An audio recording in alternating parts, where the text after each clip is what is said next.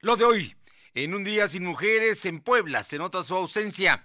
Bajan las actividades económicas y gubernamentales por la protesta de las mujeres. También no hubo clases en muchas instituciones de educación. Se desploman las bolsas y el peso se devalúa. Empiezan a regresar actividades gradualmente en la BUAP. En asamblea los estudiantes de cada facultad deciden cuándo volverán a las aulas. En Puebla Tecnológica, este día Jorge Coronel nos habla de Barbe en Liquiden.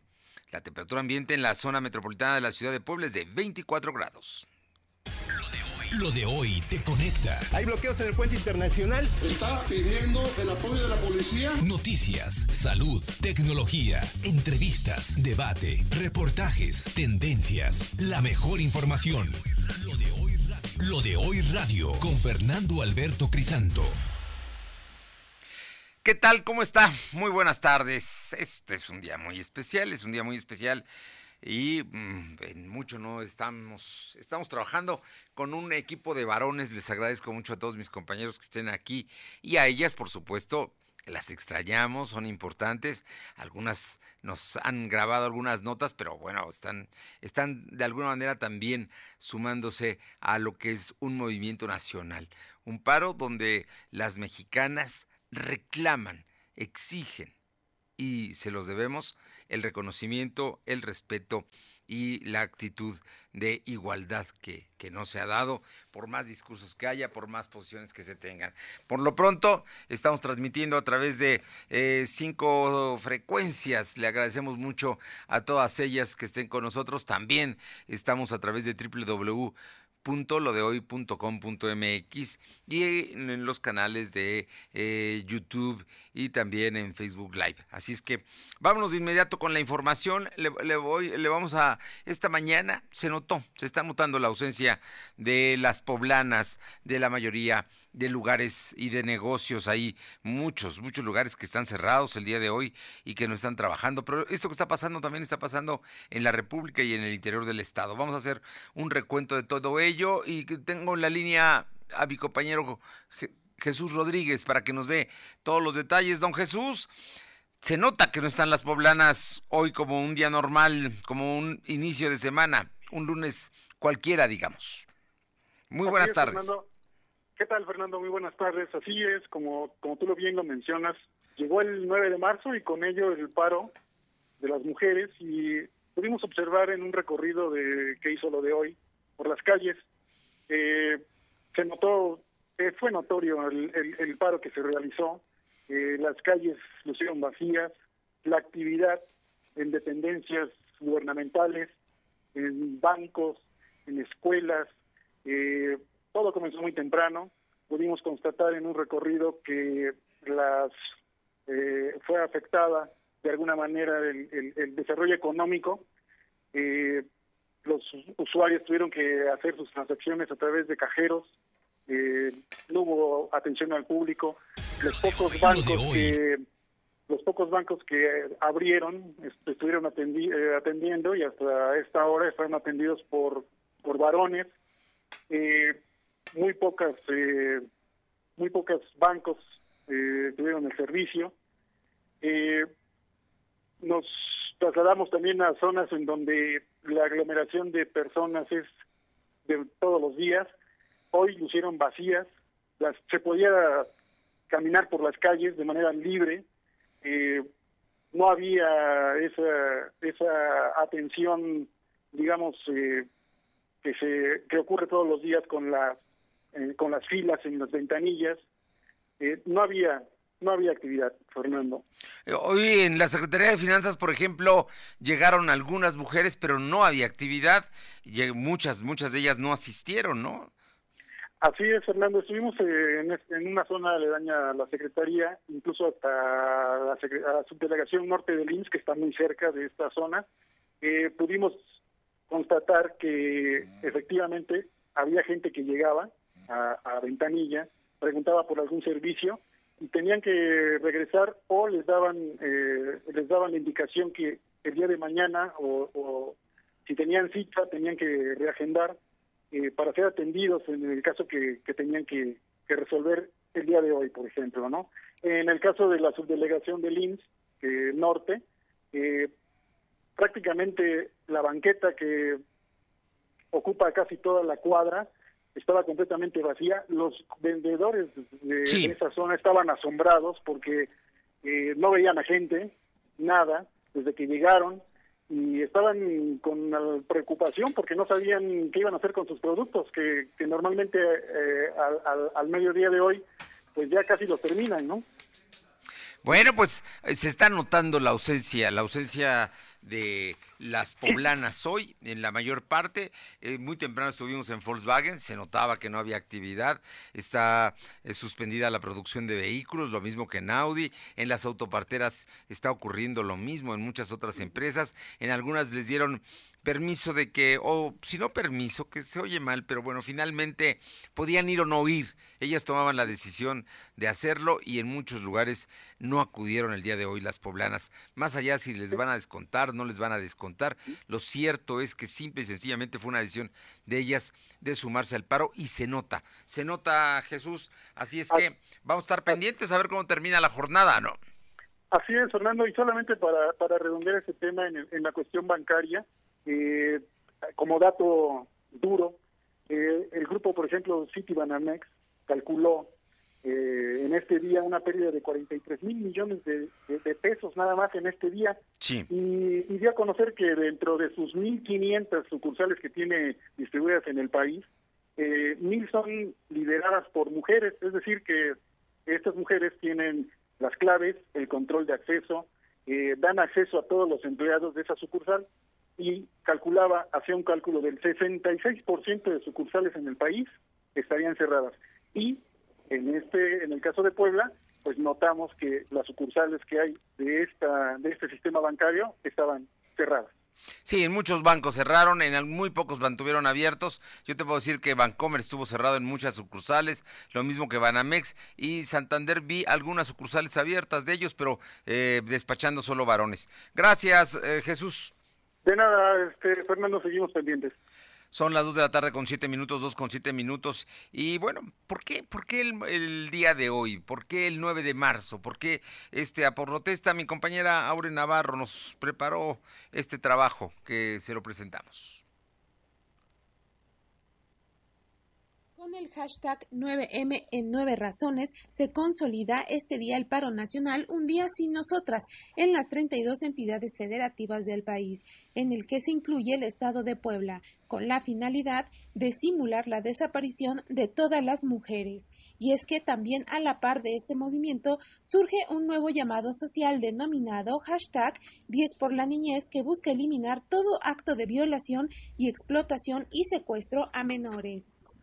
En el caso del día de hoy, un día sin mujeres, de acuerdo a INEGI y Economía, las nueve razones para que este lunes ninguna mujer salga de casa, no acuda a trabajar y no utilice las redes sociales se enlistan de la siguiente manera. Cada día diez mujeres son víctimas de feminicidio. Nuestro cuerpo no se toca, no se viola, no se mata, pero el 71% de las víctimas de trata sexual son mujeres. El trabajo de las mujeres equivale a más de 37 millones de pesos, pero los sueldos siguen siendo diferentes entre géneros aún en el mismo puesto. Las mujeres somos el 40% de la fuerza laboral, sin embargo, solo hay una mujer por cada cuatro hombres en cargos directivos. Los roles de género son todavía una realidad. Miles no pueden estudiar ni trabajar y su deber son las labores del hogar.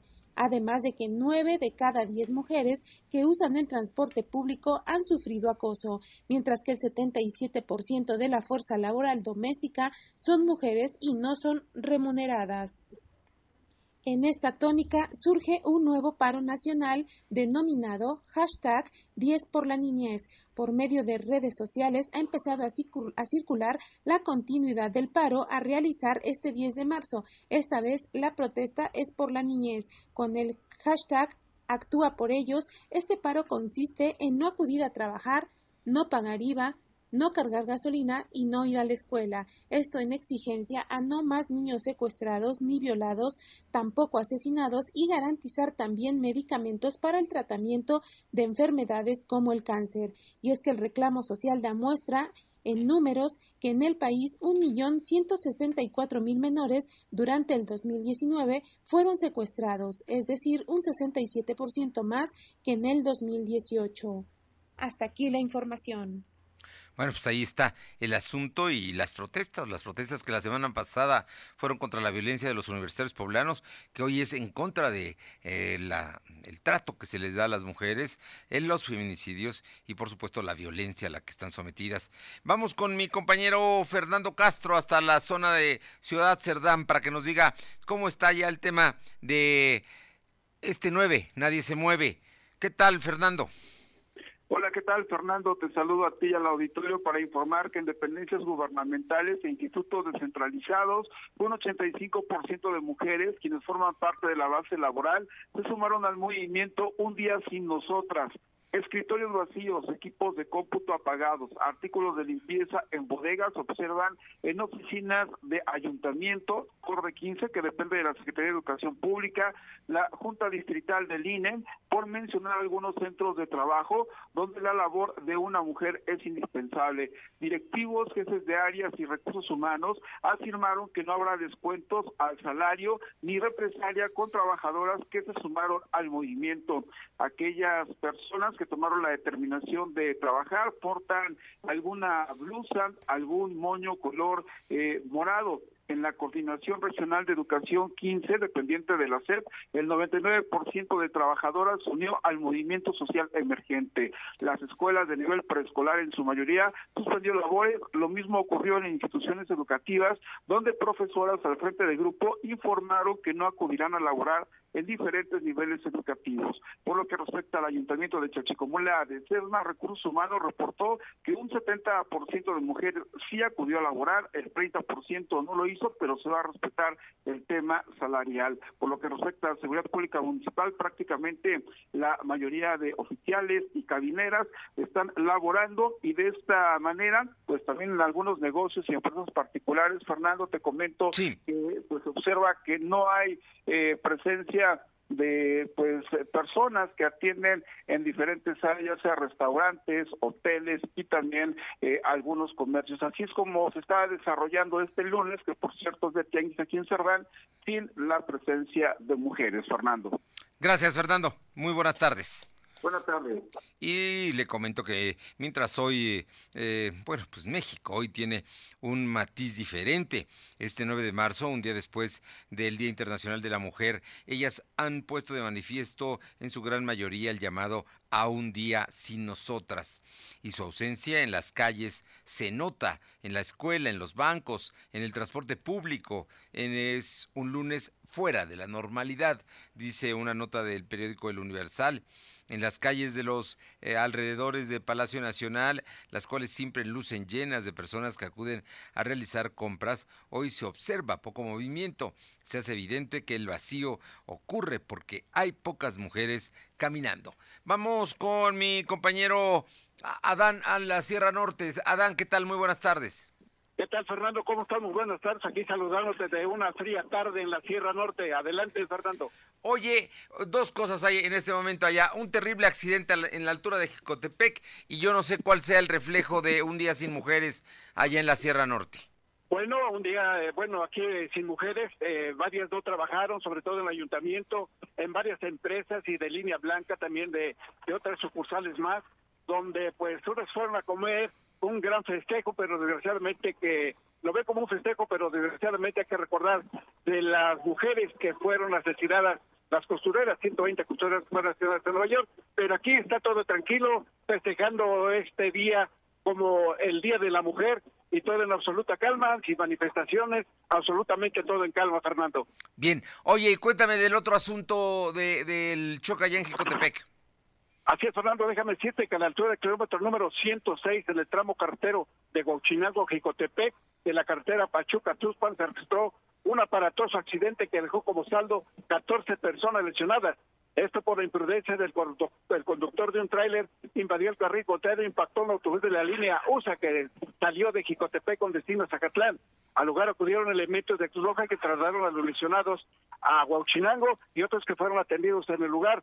Este accidente, pues se puede repetir, todo fue por la imprudencia del conductor de un tráiler que circulaba exceso de velocidad y provocó pues daños materiales, pero lo más grave es que resultaron 14 personas lesionadas, Fernando. 14 personas lesionadas, tremendo choque allá en las carreteras que une de Huachinango a Jicotepec. Muchas gracias, Adán. Muy buenas. A tus órdenes. Muy buenas tardes. Muy buenas tardes. Em, ayer fue el Día de la Mujer, el Día Internacional de la Mujer, y aquí en Puebla se celebró. Mi compañera Nayeli Guadarroma estuvo ahí y este es el reporte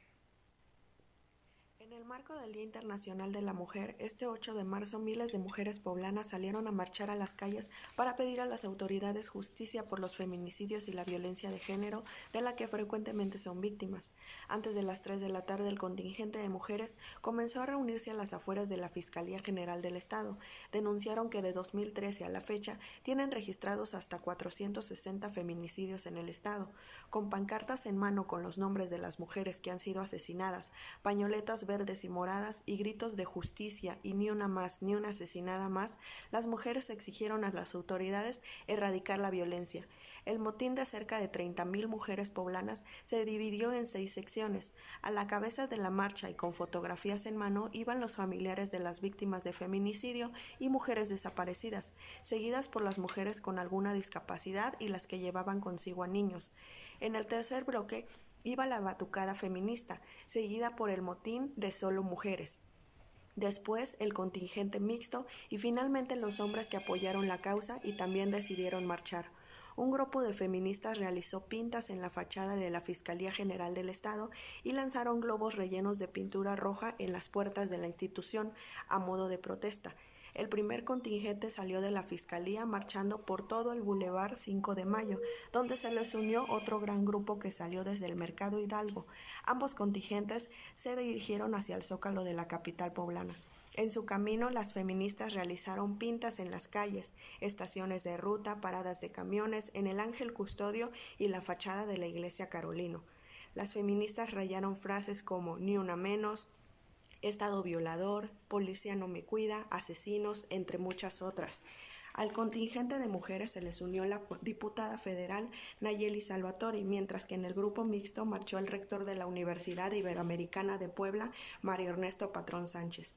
Al ritmo de Un violador en tu camino y muchos otros himnos feministas, las mujeres se concentraron en el Zócalo para pedir justicia por el asesinato de diversas mujeres en el Estado. Además, las mujeres pidieron a las autoridades aprobar el aborto y los matrimonios igualitarios. Pues hasta ahí la información de mi compañera Nayeli. Son las 2 de la tarde con 18 minutos, 2 con 18. Lo de hoy es estar bien informado. No te desconectes. En breve regresamos. Regresamos.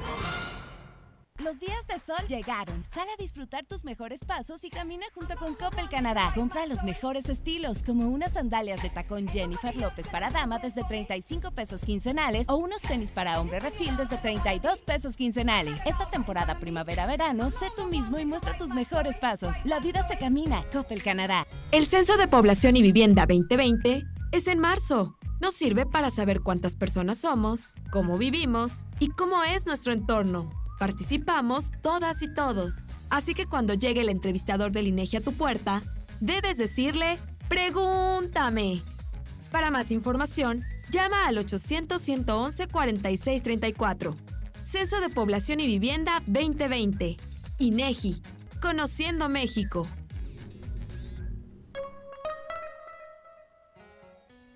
El Censo de Población y Vivienda 2020 es en marzo nos sirve para saber cuántas personas somos, cómo vivimos y cómo es nuestro entorno.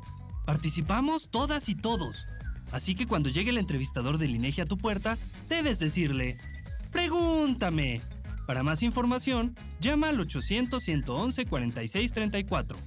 Censo de Población y Vivienda 2020. INEGI, Conociendo México. Búscanos en Instagram, Facebook y Twitter como arroba LDH Noticias. Lick, ¿y si pones sus chilaquilitos al centro? Si te invita, si te quiere. Y nosotros también. Por eso ponemos 15 platillos a 59 pesos cada uno. Te queremos en Vips. Consulta bases en restaurante. ¡Promo Barcel! ¡Promo Barcel! En donde yo también alcanzo regalo. Todos ganan, nadie pierde. Compra productos Barcel, envía un SMS y gana. Consulta bases y condiciones en todosgananconbarcel.com. Lo de hoy es estar bien informado. Estamos de vuelta con Fernando Alberto Crisanto. Son las 2 de la tarde con 20 minutos, 2 con 20 minutos y el día de ayer fue un día terrible para la economía. Nosotros estábamos en las celebraciones del Día Internacional de la Mujer, había manifestaciones, pero de pronto empezaron a reaccionar los mercados ante, bueno, pues el tema del petróleo, la, la caída de los precios del petróleo, el coronavirus y por ello le he pedido el día de hoy al maestro Michel Chaín, que es eh, economista, un conocedor del tema, un colaborador de nosotros, que nos permita entender un poco más lo que está pasando y a dónde vamos. Michel, ¿cómo estás? Muy buenas tardes y muchísimas gracias por estos minutos. Mi querido Fer, con todo gusto, buenas tardes, saludos a ti, saludos al auditorio. Efectivamente, mi querido Fer, lo relatas bien. Este es un tema que se vino cocinando de tiempo atrás pero que el día de ayer, el día de ayer detonó. ¿Y qué fue lo que detonó, me quiero hacer? Mira, a raíz del, de, la, de la epidemia del, coronavirus, que actualmente tan solo en China hay más de 80 mil personas infectadas, lo que se hizo fue que la planta productiva china, que es el gran taller del mundo, fue reduciendo su capacidad. Y esto, me quiero ver, implicó que muchos de los insumos que ellos ocupan se dejaron de demandar, entre ellos de manera muy importante la, el petróleo, la gasolina, todo el tema de los combustibles un poco para evitar que hubiera un desbalance entre oferta y demanda, lo que hizo la OPEP, que es la Organización de Países Exportadores de Petróleo, fue reducir su oferta para que no se desfasaran. ¿Qué tanto la redujo? Estuvieron reduciendo 1.7 millones de barriles diarios. Y lo que sucedió ayer fue que en la mesa, en Austria, no se pudieron poner de acuerdo el gobierno de Rusia con el gobierno de Arabia Saudita, cancelaron este recorte que estaban haciendo diario de la producción de petróleo inmediatamente se, liberalizó la producción. Eso hizo que el precio del petróleo, ante esta falta de demanda, se cayera. Los, eh, los mercados bursátiles, los mercados financieros entraron en pánico. Hubo un fenómeno que en términos financieros se llama price statement, significa que cuando hay inestabilidad, su capital vuela a los refugios más seguros como son los Estados Unidos y el bono del Tesoro, y eso hizo que una economía como la mexicana, donde hemos tenido un tipo de cambio artificialmente estable, no por la fortaleza misma de la economía mexicana, sino porque la diferencia de tasas de interés entre los Estados Unidos, que están en tasas históricamente bajas, por ahí del 1%, y los 7% que tenemos en México como tasa de referencia de CETES, hizo que entrara a México mucho, mucho capital especulativo, un poco parecido como se vio en 1994. Claro. Y ante esta inestabilidad provocada por la caída del precio del petróleo, por este tema que platicaba de OPEP, lo que se fue que de inmediato el día de ayer, muchos capitales de estos totalmente financieros empezaron a salir del país. Porque además, lo que hacer es capital que no se ha reflejado en la capacidad productiva del país. La inversión fija bruta, que es la que mide el gasto efectivo en maquinaria, en equipo de construcción, el año pasado cayó 4.1%. Es decir, los grandes flujos de inversiones que hemos venido hemos visto que entran a México, literalmente habían mantenido de manera fiscal el tipo de cambio, y ahorita, ahora estamos creando el ajuste. Donde además, quiero hacer, se complica el tema, uno, por el impacto que tiene el petróleo en el sistema fiscal, en los ingresos del gobierno, aunque ahí están las coberturas, no se pagan inmediato, hay un tema previsible de liquidez, pero de manera muy preocupante, porque Petróleos Mexicanos tienen una deuda muy, muy pesada en dólares, que anda por ahí de los 80 mil millones de dólares, y que lo hace la empresa petrolera a nivel mundial con la mayor carga de deuda en el mundo. Bueno, y hay que pagar tesobonos, y hay que pagar muchas cosas, ¿no? Que son capitales precisamente como tú comentas que estaban en México, más bien como una inversión especulativa, no una inversión productiva. Así es, no es un tema necesariamente de bonos, no tenemos, no tenemos mm. precisamente, lo dices bien, el problema de los tesoros que tuvimos en el, 94, pero lo que sí tenemos ahorita es una salida muy importante de capitales que, hizo que la comisión de cambios que está compuesta por Banco de México y por Secretaría de Hacienda hoy tuviera que trabajar a marchas forzadas pues para evitar que la caída fuera más importante, que de cualquier manera es una caída este muy muy importante. Por darte algunos parámetros, el precio del petróleo cayó más o menos 30% en una jornada, en el día de ayer. El Brent está en, el 35 dólares, el WTI está por, por ahí de los 21 dólares. Es la mayor caída en el precio del petróleo desde la primera guerra de Golfo, desde la de, la de Bush padre. Ahora, en esta lógica, me hacer economías que ganan, economías que pierden. La mexicana, desde luego, resulta muy afectada. La venezolana está entrando en un momento de crisis inminente porque a diferencia de México, donde tenemos una diversificación productiva mucho más importante con el sector automotriz, con el sector aeroespacial y con otros muchos, la, la, economía venezolana es prácticamente dependiente del petróleo, pero el escenario más feo a nivel mundial, mi querido Fer, lo estamos previendo en Irán. En Irán, porque tienen el tema del coronavirus, donde la infección ya se les fue a las manos de epidemia, donde tienen dos guerras actuales pidiendo que les quitan recursos y donde además su país es totalmente dependiendo del petróleo. Irán va a ser un poco rojo a nivel global en los próximos días. En, todo esto, la, gente se pregunta qué va a pasar con México, qué es lo que hay que hacer, los negocios, cómo tienen que actuar. Me imagino que tenemos que tomar una serie de previsiones, ¿no? A, ponernos el cinturón de seguridad. Bien, el cinturón de seguridad, creo que lo tenemos puestos más de uno desde hace ya varios meses.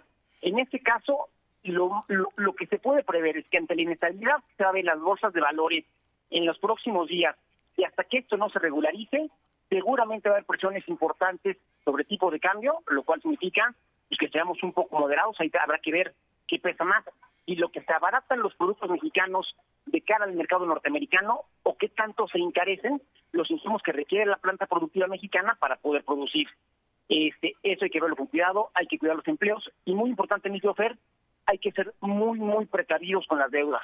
Tarjetas de crédito de verdad, piénsensela muy bien antes de gastar, porque ante esta inestabilidad, normalmente la variable más sencilla, más sensible, perdón, y la que más tiende a sobrereaccionar es la tasa de interés.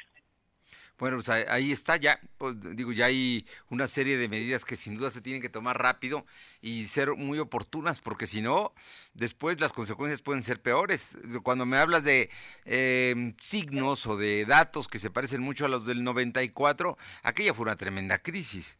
Sí, a ver, aquí, hay que, aquí hay que decir un que dentro de todo, esto nos pega de manera muy oportuna. ¿Por qué?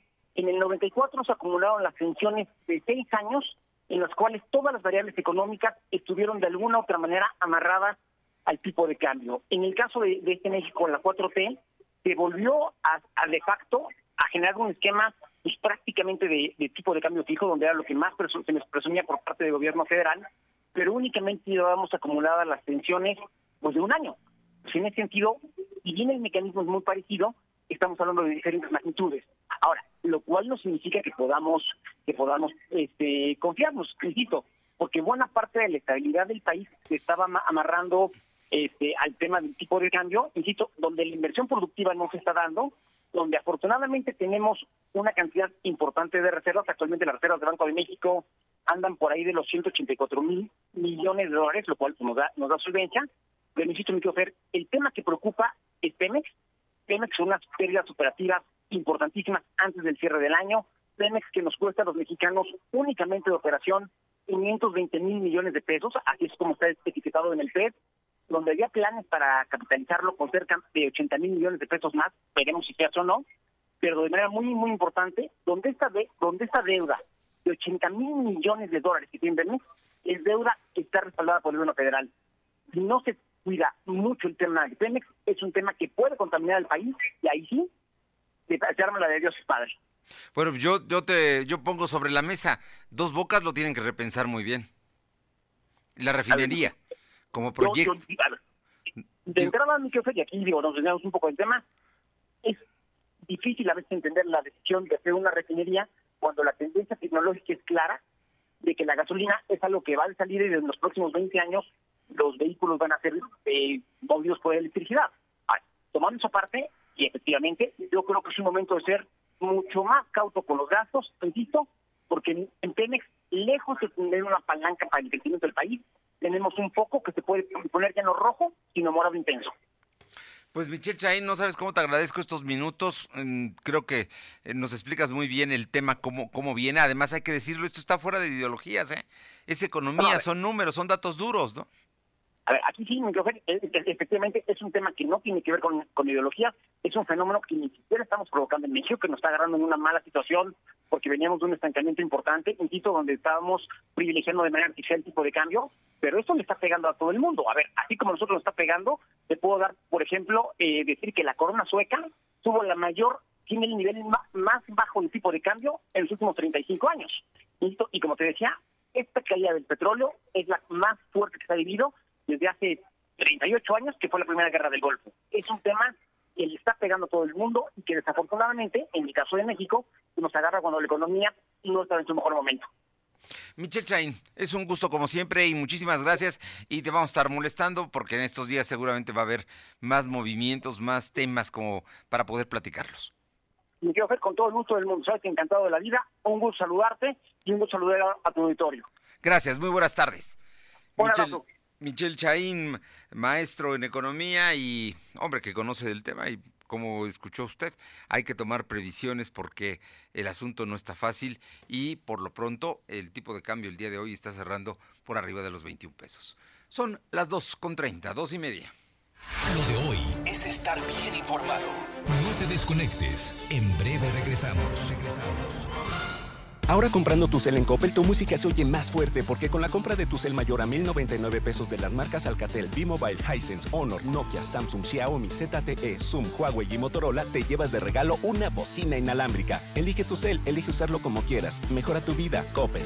Sujeto a disponibilidad en tienda. Vigencia de la promoción del 13 al 27 de marzo 2020. La promo Barcel, la promo Barcel, en donde yo también gano, todos ganan, nadie pierde. Compra productos Barcel, envía un SMS y gana. Consulta bases y condiciones en todosgananconbarcel.com. Pregúntame para qué sirve el censo. ¿Para qué sirve? Para saber cuántas personas somos y cómo vivimos. Ah. Ahora pregúntame, ¿cada cuántos años se hace? ¿Cada cuántos? Cada 10 años. Ahora pregúntame, ¿cuándo es el próximo censo? En marzo. Eso sí me lo sé. Ah, muy bien, ¿eh? Cuando llegue el entrevistador del INEGI, le debes decir...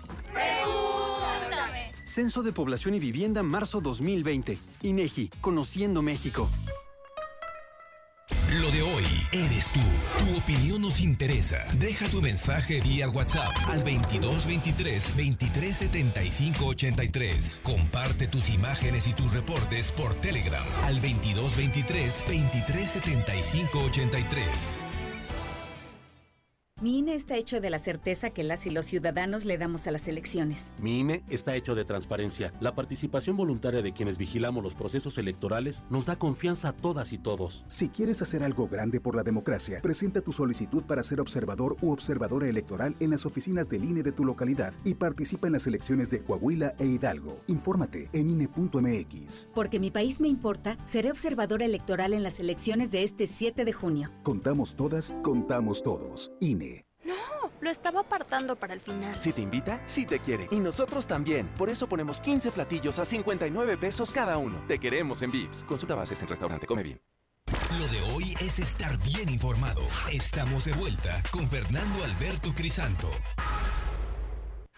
La tecnología es lo de hoy. Mantente conectado. Tenemos ya la Puebla Tec- eh, Puebla Tecnológica con Jorge Coronel. Muy buenas tardes, Jorge.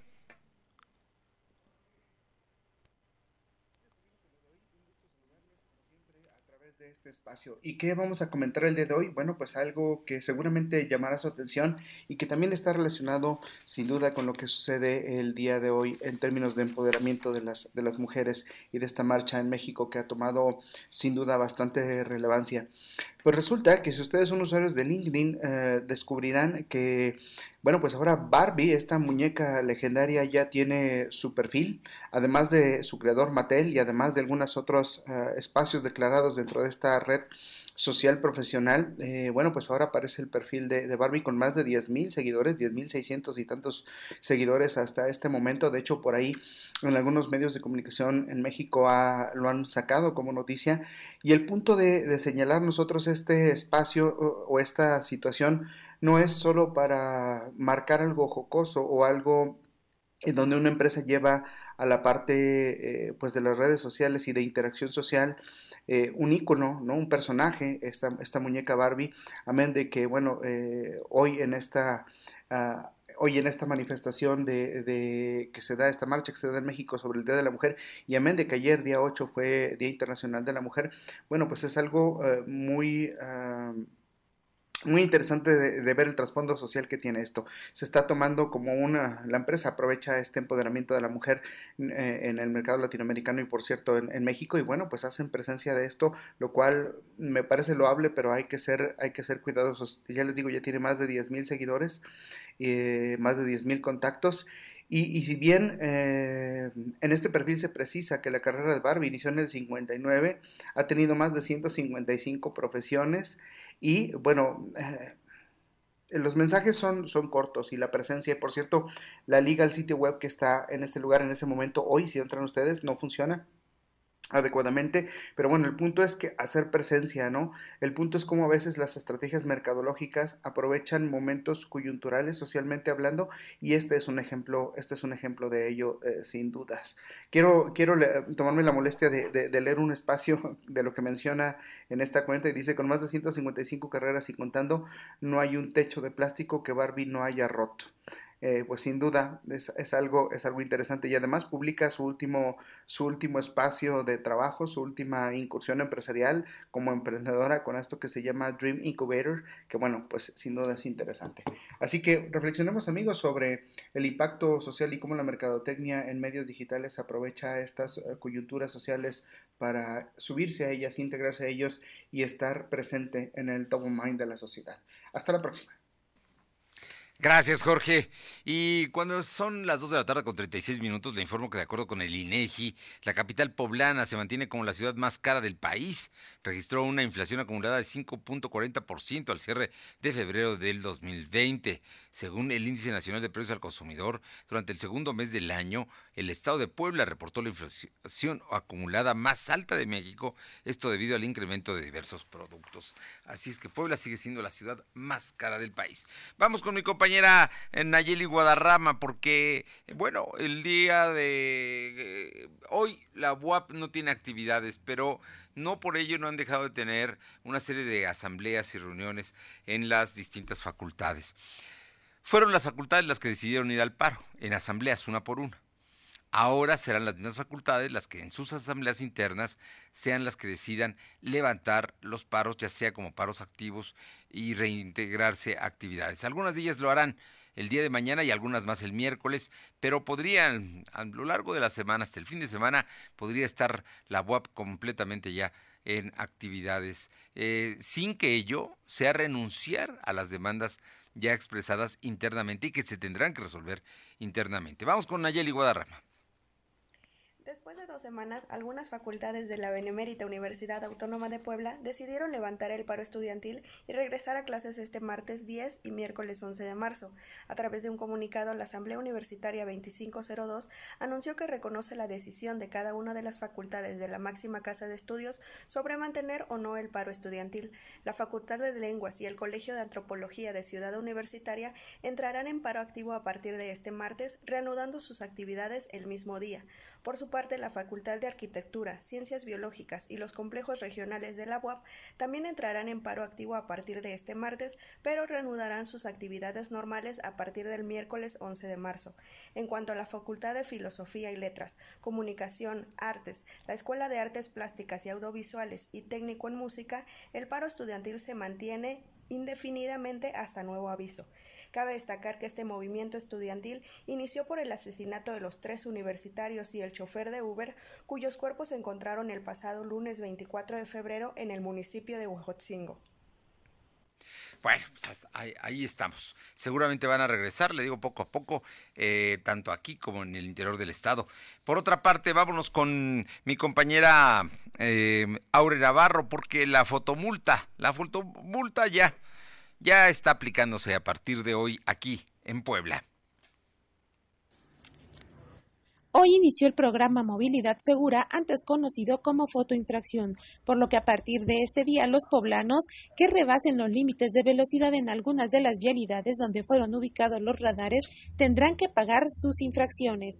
Para el arranque de esta primera etapa, la empresa Interprof instaló 68 de los 157 radares de velocidad en vialidades como la autopista Atliscayot, la vía Atliscayot, Periférico Ecológico, así como el Boulevard del Niño Poblano, Boulevard Carlos Camacho Espíritu, Boulevard Forjadores de Puebla, Avenida Las Torres o Municipio Libre, además de Calzada Zabaleta, Periférico Ecológico Arco Oriente, Boulevard Puebla Mozoc, Periférico Ecológico Santa Cruz Alpeyuca y la recta a Cholula. Entre las velocidades que no se deben exceder está desde los 40, 50, así hasta los 90 y 100 kilómetros por hora. Escuchemos parte del anuncio que se hizo. Vamos a saber y en su momento. Es un hecho que el lunes. El lunes empieza. Con los radares que haya, que son más de 60, ¿verdad? Sí. Más de 60, se van a dar las ubicaciones y ya tengo que irme, chicos. Cabe hacer mención que el número de vialidades en los dos últimos años se resumió a 18, pero en esta ocasión se elevó a tener una, una, mayor cobertura al sumar más de 60. En cuanto al cobro de multas, la autoridad estatal informó que la primera infracción no tendrá un costo, pero la segunda será de 608 pesos y la tercera y subsecuentes podrán alcanzar hasta los 869 pesos. Y es que además dijo se aplicará un descuento del 25% cuando las multas sean pagadas en un plazo de 10 días hábiles posterior a la notificación. Hasta aquí la información. Lo de hoy en Crimen y Castigo. Tome sus precauciones con las fotomultas y también tome sus precauciones porque tenemos a mi compañero Carlos Rojas, siempre, siempre atento, director de Puebla Roja, con, eh, con esta información. Un fin de semana intenso, muy intenso. Carlos, ¿cómo estamos? Muy buenas tardes. ¿Qué tal, don Fernando? Buenas tardes a usted y al auditorio. En el eh, Día Internacional de la Mujer, que se celebró este 8 de marzo, se conmemoró este 8 de marzo, mientras eh, miles de mujeres marchaban por las calles exigiendo un alto a la violencia de género, un castigo a los feminicidas. En Misiones de San Francisco, este fraccionamiento perteneciente a Coronango, una mujer fue asesinada, la asfixió su pareja sentimental. Este terrible eh, feminicidio ocurrió en la calle Colmenares, departamento 6A, sección 11 de Misiones de San Francisco. Ah, había una discusión entre una pareja, este sujeto empezó a agredir a la mujer, la empezó a asfixiar, fue la hija de esta mujer quien intentó defenderla, sin embargo no pudo, salió a pedir apoyo a los vecinos, eh, pidieron eh, que acudiera la policía municipal de Coronango cuando llegó este sujeto fue detenido afortunadamente y aseguró que la mujer pues había suicidado, pese a que había evidencias físicas y había testigos de cómo la estaba agrediendo este sujeto, cínicamente todavía eh, quiso engañar a la policía, decir que ella, Maribel, se había suicidado, obviamente no le creyeron, ya está detenido y enfrentará el proceso penal por el delito de feminicidio y este 9 de marzo. Don Carlos. No, no, no, solamente quiero puntualizar algo en este, concretamente en este caso que usted comenta y que comenta muy bien con todos los datos de que ocurrió acá en Coronango.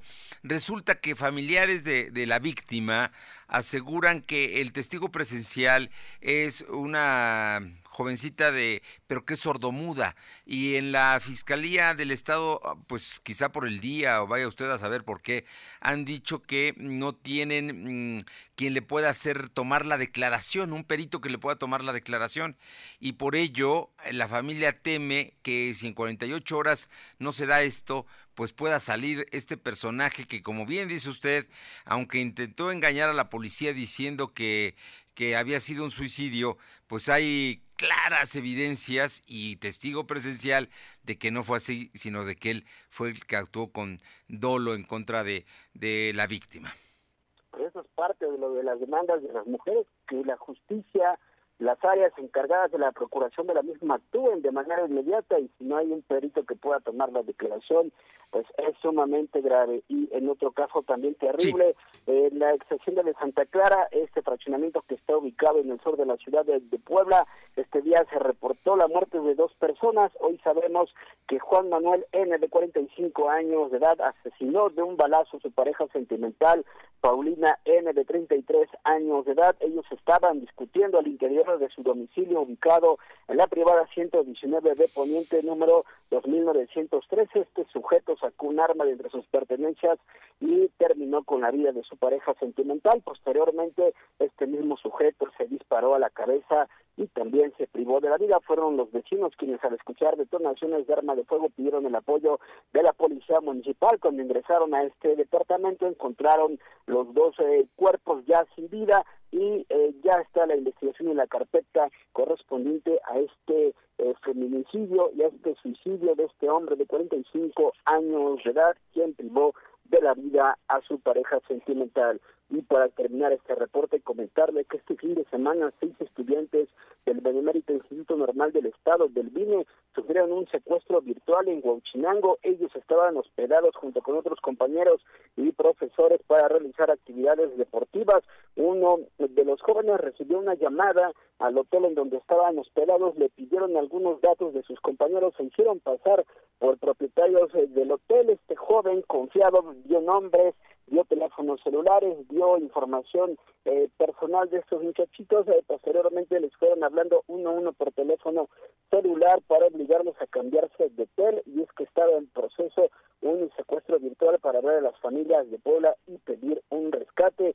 Está eh, afortunadamente una jovencita se percató de la ausencia de sus compañeros y ella también la quisieron involucrar en este secuestro virtual. Dio aviso de manera inmediata a los profesores quienes al notar la ausencia de los jóvenes pidieron apoyo a la policía municipal, los ubicaron en un hotel cercano, afortunadamente estaban sanos y salvos, ellos no se habían percatado que estaban dentro de este secuestro virtual, posteriormente la policía municipal de Huachinango los resguardó en su regreso hasta la ciudad de, Puebla, está este caso de este secuestro virtual, fue muy sonado allá en Huachinango y en un último reporte comentarle que actualmente hay un accidente en, en la zona de Jicotepec de Juárez, en, la zona, en el camino que va de San Miguel a Zacatlán, un tráiler sacó del camino a un camión del transporte público, se reportan varios pasajeros heridos, son estos camiones que cubren el tramo de Jicotepec a Zacatlán, solamente hay pasajeros heridos afortunadamente, estamos muy pendientes eh, de esta información que está en, marcha. Hay 14, 14 detenidos, tenemos hasta el momento el número allá con nuestros compañeros de Jicotepec, pero vamos a estar muy pendientes, don Carlos. Nada más le pregunto por último, eh, ya, eh, ya está controlado el incendio que se generó hace una hora, hora y media allá en el Boulevard Norte y la 36 Poniente. Ya, ya, don Fernando, es un taller mecánico. Nos comentan que eh, vecinos de esta zona de Boulevard Norte y 36 Poniente fue muy aparatoso el incendio. De manera inmediata acudió el cuerpo de bomberos y ya pudieron controlar la situación. Únicamente se reportan daños materiales. Gracias, don Carlos. Como siempre, un gusto. Buenas tardes. Muy buenas tardes, Carlos Gómez, director de Puebla Roja. Son las 2 con 47. Lo de hoy es estar bien informado. No te desconectes. En breve regresamos. Regresamos.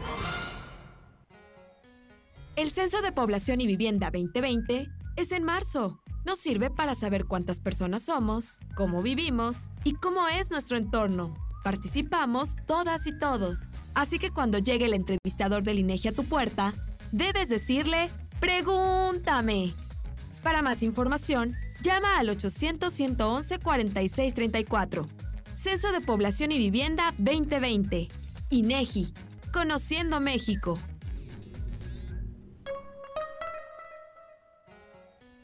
El Censo de Población y Vivienda 2020 es en marzo. Nos sirve para saber cuántas personas somos, cómo vivimos y cómo es nuestro entorno. Participamos todas y todos. Así que cuando llegue el entrevistador del INEGI a tu puerta, debes decirle, pregúntame. Para más información, llama al 800-111-4634. Censo de Población y Vivienda 2020. INEGI, Conociendo México. Los días de sol llegaron. Sal a disfrutar tus mejores pasos y camina junto con Coppel Canadá. Compra los mejores estilos, como unas sandalias de tacón Jennifer López para dama desde 35 pesos quincenales o unos tenis para hombre refil desde 32 pesos quincenales. Esta temporada primavera-verano, sé tú mismo y muestra tus mejores pasos. La vida se camina. Coppel Canadá. Lo de hoy es para ti. Conéctate a www.lodehoy.com.mx y suscríbete para recibir la mejor información en tu email. ¡Promo Barcel! ¡Promo Barcel! En donde yo también alcanzo regalo. Todos ganan, nadie pierde. Compra productos Barcel, envía un SMS y gana. Consulta bases y condiciones en Todos Ganan con Barcel. ¿Se grita? ¿Se va a comer la otra tostada? Si te invita, sí te quiere. Y nosotros también. Por eso ponemos 15 platillos a 59 pesos cada uno. Te queremos en Vips. Consulta bases en restaurante. Come bien. Lo de hoy es estar bien informado. Estamos de vuelta con Fernando Alberto Crisanto. Son las 2 de la tarde con 49 minutos, 2 con 49 minutos. Ayer hubo un tremendo accidente allá en el corredor gastronómico de Atlisco. Mi compañera Paola tiene la información. Paola Roche. Aproximadamente 15 personas lesionadas, de los cuales tres eran adultos y un niño de cuatro años, fue el saldo del accidente que se presentó después del mediodía en el corredor gastronómico en Atlisco. La tarde de este domingo, 8 de marzo, los servicios de emergencia se movilizaron al corredor gastronómico, en donde cinco vehículos se vieron involucrados, debido a que un tortón que transportaba jitomate con un peso de aproximadamente 5 toneladas se quedó sin frenos, embistiendo a los vehículos que se encontraban frente a él. Afortunadamente, y tras el aparatoso accidente, no hubo pérdidas humanas y todos los lesionados fueron trasladados al complejo médico Gonzalo Río Arronte para su atención. Del conductor del vehículo no se sabe nada, ya que se dio a la fuga tras este accidente. Gracias, Paola Aroche. Por otra parte, eh, la diputada María del Carmen Saavedra habla de la preocupación por el incremento de los feminicidios. Mi compañera Alma Méndez la entrevistó el fin de semana. La diputada local integrante de la fracción parlamentaria del Movimiento de Regeneración Nacional, María del Carmen Saavedra Fernández, lamentó el incremento de feminicidios y maltrato en contra de la mujer, por lo que respaldó los movimientos que últimamente están alzando la voz para que sean escuchadas, por lo que dijo que ella como congresista estará muy al pendiente de que se prevalezcan los derechos de las mujeres desde el legislativo poblano. Saavedra Fernández aseguró que antes de conmemorar el Día Internacional de la Mujer se debe de analizar todo el tema de violencia hacia este sector, como los feminicidios, como lo urgió, por lo que urgió a reforzar los valores desde el núcleo familiar. Sí. Bien, gracias. Gracias, Aure. Y bueno, vamos con más información. Le, comento que en las escuelas y comercios de la capital poblana las mujeres están brillando por su ausencia y eso sigue, pues este lunes 9 de marzo se llevó a cabo el paro nacional Un día sin nosotras como protesta para exigir a las autoridades mayor seguridad y disminuir la violencia de género. En diversas escuelas como el Centro Escolar Aparicio, este lunes los alumnos solo recibieron clases los hombres, pues para los grupos que estaban a cargo de maestras, mujeres se contrataron profesores suplentes por este día de paro, pero en otros centros escolares fue mínimo, ¿eh? fue mínimo el tema. Y luego, por otra parte, la Secretaría de Movilidad y Transporte eh, del Estado inició hoy eh, con el pase de revista a las unidades de transporte público en la región de Atlisco. Uno de los líderes del transportista, Héctor Castillo, dijo que las unidades con las que cuentan desde hace algunas semanas ya tenían las cámaras de seguridad, así como se hizo la mejora en algunos vehículos y adquirieron otras más. Ello como parte del acuerdo al que se llegó con el gobierno del estado tras el aumento al cobro del pasaje. Vamos a los deportes con mi compañero Paco Francisco Herrera. ¿Cómo estamos, Paco? Fernando, buenas tardes, ¿cómo están?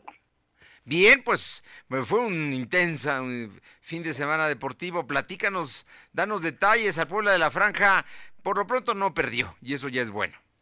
Así es, y ya son tres semanas seguidas sin perder. De hecho, la franja se confirmó el viernes como la mejor defensiva del torneo Clausura 2020 y el viernes sumó su tercer partido consecutivo sin recibir goles.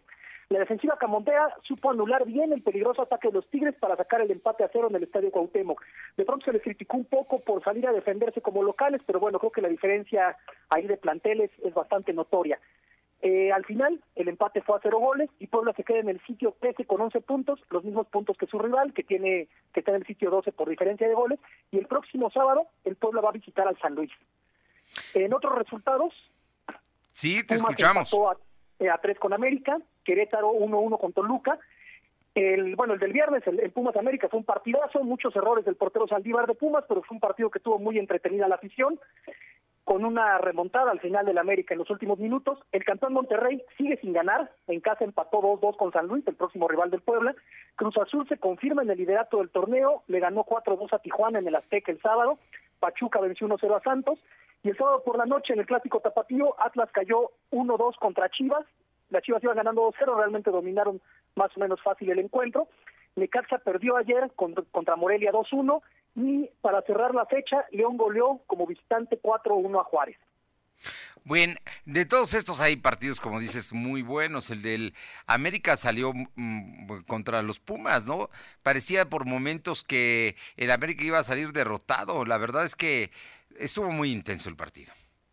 Sí, Pumas salió a jugar muy bien y bueno, el, empate de, de América este cayó al minuto 93 con este gol de Henry Martin. Entonces, es un, vamos, Pumas tenía el, la victoria en la bolsa, habían venido de atrás, iban perdiendo 2-1, se fueron arriba 3-2 y en tiempo de compensación les metieron el 3-3. Fue un partido muy emocionante.